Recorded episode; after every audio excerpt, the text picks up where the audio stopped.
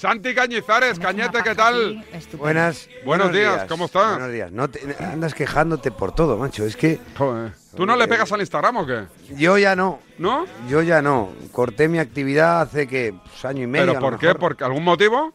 Ah, porque me cansé de un poco de, la- de- de las redes. Tenía Instagram, tenía Facebook, tenía Twitter y me he quedado solo con Twitter y, y- y- y- y- lo trabajo poco. Porque te va la guerra. El que se queda con Twitter, que No. es mi caso también, es porque nos gusta. A mí Twitter me gusta como fuente de información. O sea, yo me levanto por la mañana y sé lo que ha pasado por la noche, de madrugada.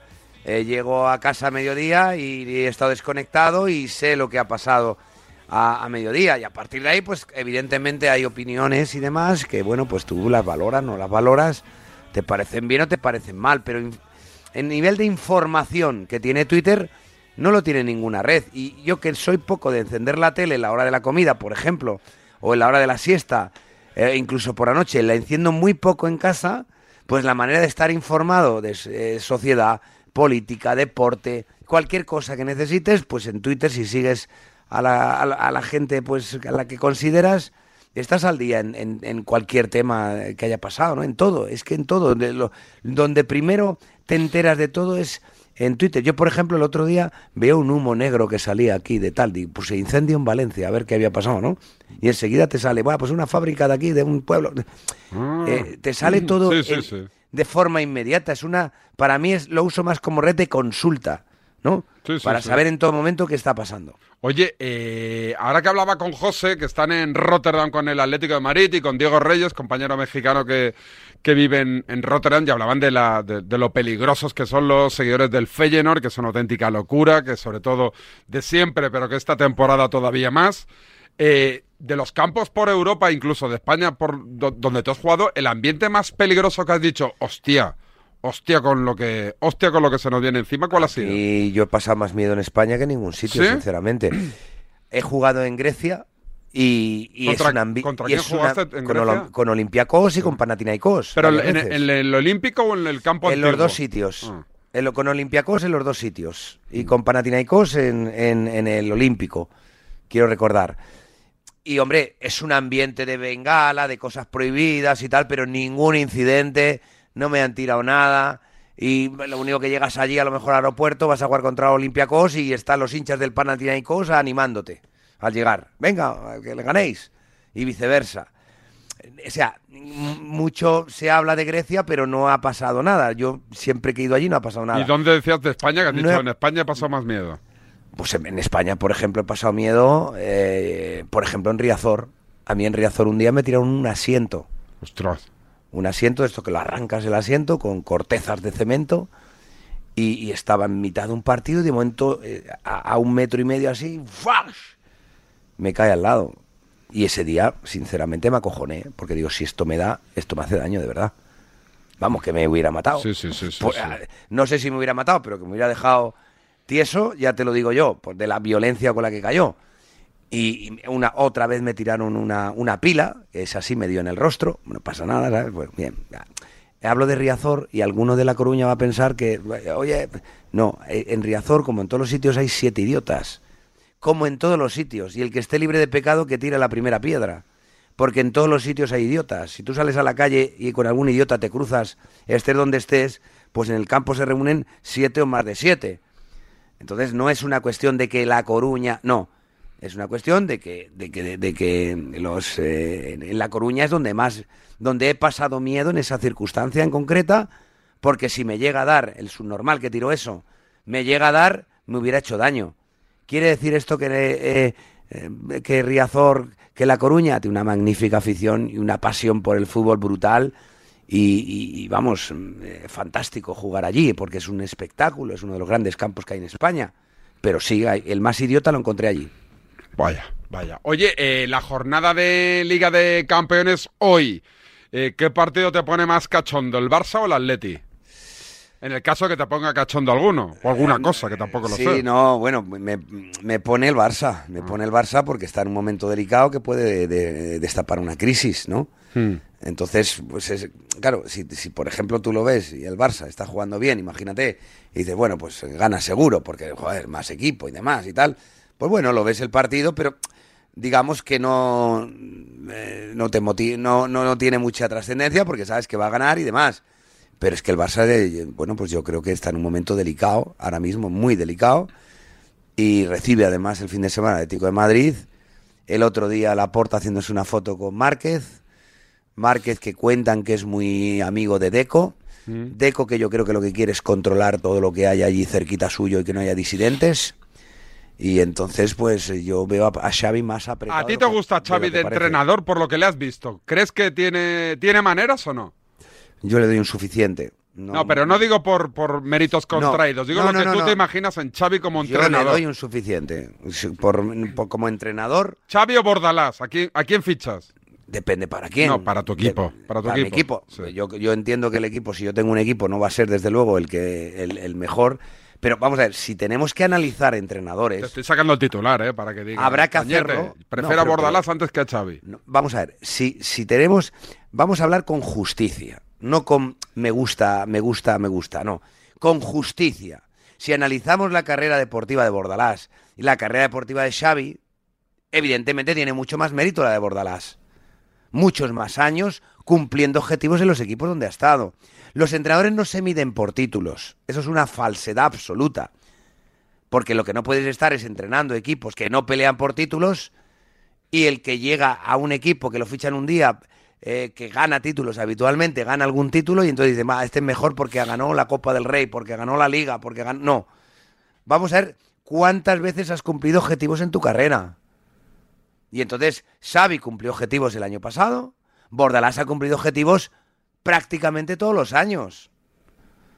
Entonces, si tú me comparas a Xavi con Bordalás, te diré, tiene mucho más mérito y hay que reconocer mucho más el trabajo de Bordalás que el de Xavi. No, porque Bordalás pierde tiempo, Xavi le gusta el fútbol champán.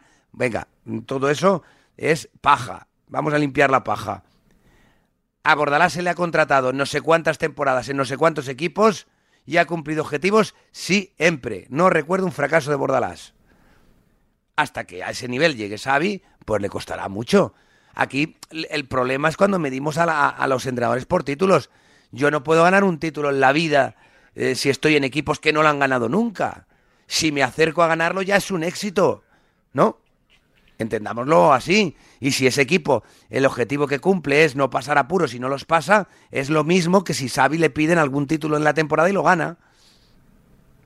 Ese Claro. es mi parecer Sí. siempre. Sí, es sí, que un día, eh, eh, Marcelino, por ejemplo, Marcelino es un tío con una trayectoria que ha ganado un montón, o sea, que ha ganado, que ha cumplido un montón de objetivos y no se le puede discutir a Marcelino a día de hoy, por ejemplo, que es un magnífico entrenador. Unai Emery no se le puede discutir. Ahora es que no me gusta Unai, no me gusta Marcelino, no me gusta Bordalás. Pues, vale, para gusto los Claro. colores está muy bien, pero discutirlos, discutirlos, decir este es entrenador, esto no es un entrenador Mm. de suficiente, esto es un entrenador de notable, porque lleva muchos años cumpliendo objetivos. Oye, me, me- me- me acaba de dar a seguir un bar de Berlín, que tiene muy buena pinta además, ¿eh? Bueno, te pilla, no te pilla cerca, pero Pero esto qué será, que se ha equivocado o que no se están escuchando. No, Oye, ha, no, ha entrado un oyente nos de, de Rotterdam, un mexicano fanático del, del programa, ¿eh? O sea que, que, que espectacular. Tú a Berlín has ido, me parece de las ciudades más bonitas de Europa para visitar. yo he ido a Berlín, estoy intentando acordarme y creo que no. No, pero Y creo que no. No eres de No ha viajar con la familia. Tú con lo que has viajado no tienes ganas de joder. Voy a ir Al a esa revés, ciudad que. al revés. Pero si no visitáis nada, si estáis ya encerrados estoy- ahí en el hotel y no os yo, ya, movíais. yo ya estoy viajado de sobra. Pero tú- no, ir tus viajes no, no cuentan los que lo con el. Valencia. No, porque no Bueno, hacíais nada. Dabais un bueno, paseo por el hotel de Estoy turno. de acuerdo. Para ir a una ciudad, conocerla, disfrutar de una ciudad. Hay que salir de marcha y emborracharse. Pero a mí me pasan dos cosas. Uno, tengo pereza de salir de casa. En casa me encuentro muy a gusto. Ya. Hay gente que no se encuentra a gusto en casa y a lo mejor le gusta salir más. Pero yo es que en mi casa estoy muy a gusto. Vamos a empezar por ahí. Mm. Segundo, viajar es un lujo tremendo. Es un lujo tremendo. ¿Por qué? Pues porque si tienes familia, tú echa cuenta lo que te vale un viaje a Berlín, un hotel en Berlín, sí. comer, cenar en Berlín, lo que te gastas en una semana. Y, y- ¿Cuánto me he gastado al día en este viaje que he ido a Berlín? Es un lujo muy grande. Que a quien le gusta viajar, estupendo, porque hay gente que le gusta mm, eh, viajar y entonces dice, yo es que mm, el lujo ese me lo permito porque puedo y lo hago, pero a mí no me seduce, no me seduce. Yo creo que las cosas se miden cuánto vale, cuánto te seduce, ¿no? Si, si, si a mí me seducía correr rallies, es más caro que ir a Berlín Y yo he corrido pues más de 100 rallies, ya no corro rallies. Y dice la gente, tú estás idiota, macho. Te gastas en un día un montón de dinero entre neumáticos, eh, eh, desgaste del coche, accidentes. Ya, pero es que me seduce y como me seduce, me lo gasto en eso. Hay gente que le gusta los barcos. Joder, eso es una fortuna, macho. Cada vez que lo arrancas, ir de, de, de, de aquí a allí. Bueno, a mí no me seduce un barco, no me gasto ni un euro en un barco. ¿no? Oye, Pues los viajes a mí no me gusta gastar mi Y dinero. la última que te hago, que me quedo sin tiempo, que tengo una cosa de baloncesto, eh, me pregunta Henry Alvarado que si tienes la medalla de subcampeón de la Champions, que dice que, que la imagen te la quitas y que, que está muy cabreado, Sí, evidentemente, pero ¿la recuperaste y la tienes en casa o no? ¿Dónde la Claro tienes? que la tengo, claro ¿Dónde, que la tengo, dónde? claro que la tengo. La tengo en una caja fuerte, en el banco. ¿Pero por qué? ¿Que es de oro o qué? No, no, pero por ejemplo, sí que tengo medallas de oro. Tengo medalla de oro de la Olimpiada Barcelona 92. ¿Y tú vas en el banco o qué? Sí, ¿Pero tengo medalla qué? de oro de la Champions del 98. eh, ¿Por si te la roban o qué? No, sí, claro, aquí... Pero entonces no, no puedes fardar ahí en las cenas de familia y tal. no hace falta fardar, se coge una foto y ya está. Ya, Oye, bueno, tú coges bueno. una foto y te busca Cañizares el día de la final. Verás qué lío montó. Y con la medalla de las narices. Pero claro que las tengo. Tengo medallas de oro.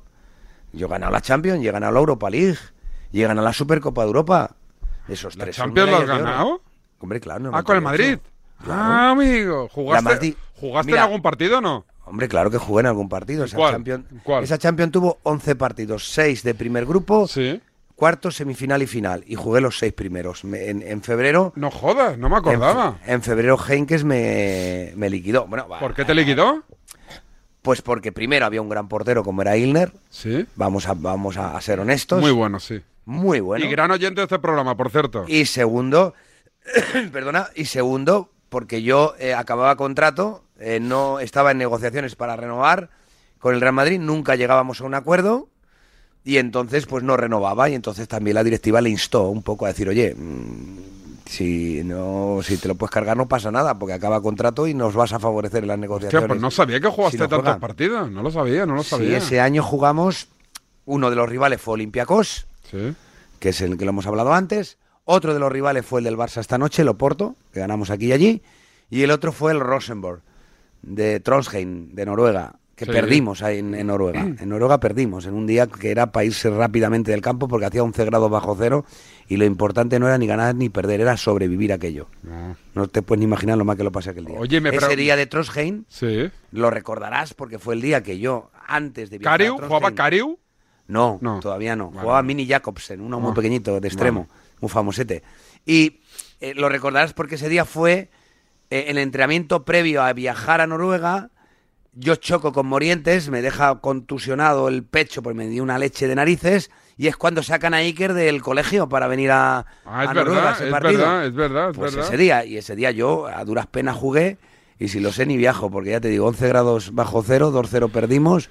Y aquello fue una experiencia eh, lamentable. Y ahora la última que te hago ahora sí, ya prescrito. ¿Firmaste con el Valencia cuánto antes de acabar tu contrato con el Madrid? Eh, se hablaba de que yo había firmado con el Valencia, pues desde octubre, noviembre. Mm. En enero, en, en enero, los informativos de Antena 3 entonces y tal y tal, ya lo dieron por hecho y bueno. Y no era verdad. yo- ya te voy a decir la verdad. Y yo firmé el, un, un día que había una corrida de toros, que era la corrida Goyesca en Mm. Madrid, por eso me acuerdo Sí. que fue el 2 de mayo. Iniciamos las conversaciones el 30 de abril. El 1 de mayo arreglamos el contrato. O sea, el 30 de abril eh, quedaron para reunión mi representante y entonces Manolo Llorente, que era el gerente del Valencia. El 1 de mayo llegaron a un acuerdo, porque yo quería irme al Valencia. Yo estaba esperando la decisión de Zubizarreta, porque era un equipo que, Mm. me, que, me, que me gustaba. Y el día 2 de mayo en Madrid, coincidiendo con un partido del Pamesa que jugaba en Madrid, el Pamesa Valencia Baloncesto, Manolo Llorente viajó y me acuerdo que ese día estaba también Juan Ross, presidente entonces del Pamesa y también accionista del Valencia en ese momento. Lo firmamos en un hotel, en el Hotel Eurobuilding de Madrid, el día 2 de mayo. Eh, y, y conversaciones desde el 30 de abril. ¿Por qué no conversé antes con el Valencia? Porque el Valencia tenía a Zubizarreta y, estaba, es- y le ofreció renovar a Zubizarreta en el mes de marzo, abril. Pero Zubizarreta eh, dijo, mira, no, yo acabo el Mundial 98 y me retiro, ya no doy para más. Y entonces ahí. El, el Valencia se puso a buscar un portero, preguntó a Ranieri, ¿Mm? entonces Ranieri eh, dijo, ¿qué opciones tenemos? Pues este chico está libre. Y entonces Ranieri dijo, por supuesto, me gusta mucho, adelante. Y, lo, y, y en el momento que Ranieri dijo, ok, eh, Valencia y mi representante, entonces, don Alberto Toldrá, en paz descanse, un magn- magnífico personaje, llegan, llegaron a un acuerdo en horas por el deseo de ambos de, de- de jugar en el Valencia. Y porque para el Valencia era fantástico, fichaba un jugador Sí. internacional libre, libre, que no tienes que pagar. Mira los jugadores que hay en la sí, selección sí, sí, española, en plenitud, 28 años, un portero. A ver cuándo un jugador en plenitud de la selección española, eh, habitual de la selección, ha firmado libre en algún equipo. Nunca. Pocos. O casi nunca. Eh, Santi, ha sido un placer. Te veo la semana que viene. Cuídate, amigo. Si Dios quiere, un abrazo grande.